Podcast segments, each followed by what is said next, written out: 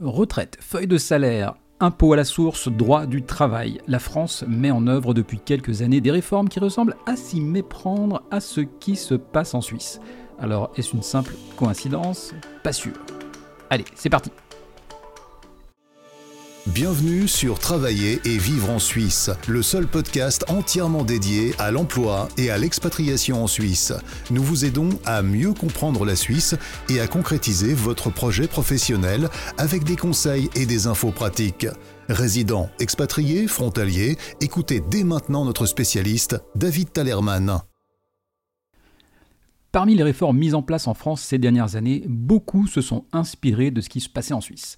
Voici un petit tour d'horizon de ces différentes réformes d'origine suisse qui ont été appliquées avec plus ou moins de réussite en France. Alors, première réforme, la simplification de la feuille de salaire. Alors, en 2014, j'écrivais un post intitulé Comparaison entre une feuille de salaire suisse et française sur mon blog. Ce poste, qui a été mentionné dans de très nombreux articles et repris par certains journalistes, marquait la différence entre les feuilles de salaire françaises, avec 33 postes de charge différents, donc très fournis, et les feuilles de salaire suisses, avec 13 postes de charge, et encore en cherchant bien. En effet, il n'y a rien de plus simple qu'une feuille de salaire en Suisse, et surtout, tout le monde, ou presque, peut la comprendre. Ce qui n'était pas le cas avec la feuille de salaire française. Le 1er janvier 2018, le gouvernement a décidé d'imposer le bulletin de salaire simplifié.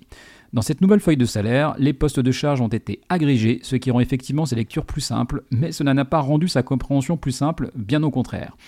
Et parmi les choses incroyables que cette feuille de salaire simplifiée permet, et ce que peu de salariés en France savent, c'est qu'il finance chaque mois les organisations syndicales françaises, et maintenant c'est complètement caché. Deuxième réforme, l'impôt à la source. Puisque nous sommes dans les questions d'argent, alors restons-y. Depuis le 1er janvier 2019, l'impôt à la source est une réalité pour tous les résidents français ayant des revenus en France.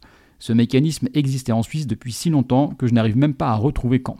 Mais avec une nuance, il n'est appliqué qu'aux étrangers et dans certains cas seulement. En effet, l'impôt à la source en Suisse, c'est un mécanisme qui permet au service cantonal des impôts de récupérer chaque mois un montant d'impôt directement sur le salaire de l'employé. Cette somme d'argent est prélevée par l'employeur et reversée à l'office cantonal des impôts, un mécanisme très similaire à celui qu'on observe en France. On peut estimer que cette réforme française est, pour la plupart, plutôt une bonne chose et permet une meilleure gestion de ses revenus.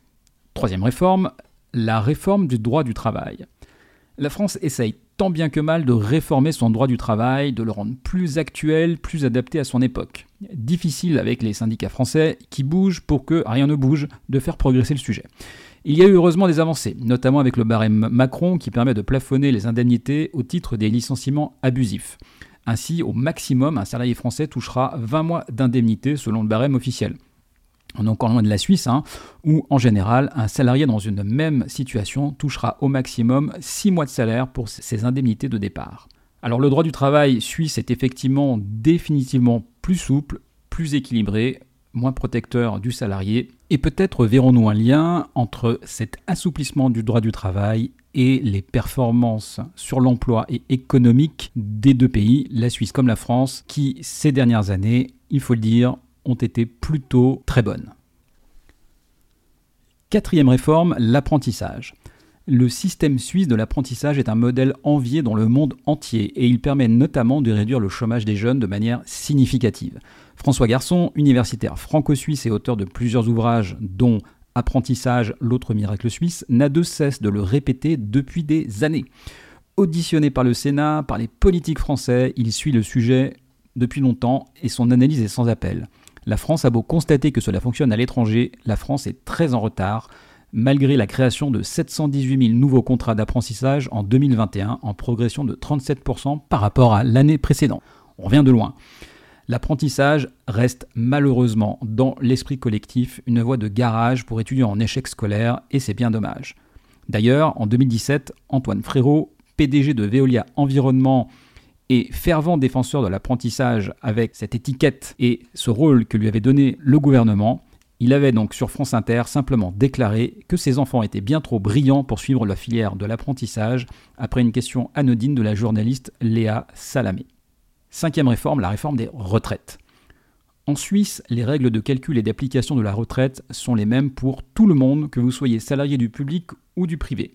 Certes, il existe des différences significatives avec les caisses de pension, qui peuvent être plus ou moins intéressantes selon les sociétés, mais au moins le mode de calcul est identique.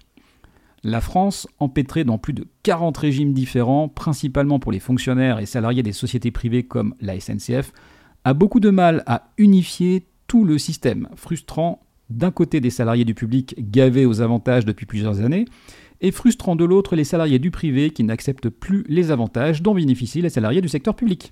Et Covid oblige, le projet de loi a été stoppé net après, il faut le dire, une levée de boucliers des Gilets jaunes et des syndicats de salariés.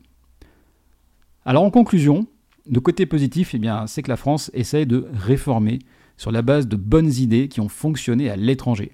Alors certes, toutes ces idées ne sont pas toutes spécifiquement suisses, mais elles ont fait leur preuve de l'autre côté de la frontière française et dans d'autres pays. Allez, tchuss Merci de nous avoir rejoints pour cet épisode de Travailler et vivre en Suisse. Abonnez-vous à ce podcast et notez-le. Visitez le site www.travailler-en-suisse.ch pour plus d'informations sur le sujet abordé aujourd'hui et pour accéder à encore plus de ressources et d'informations.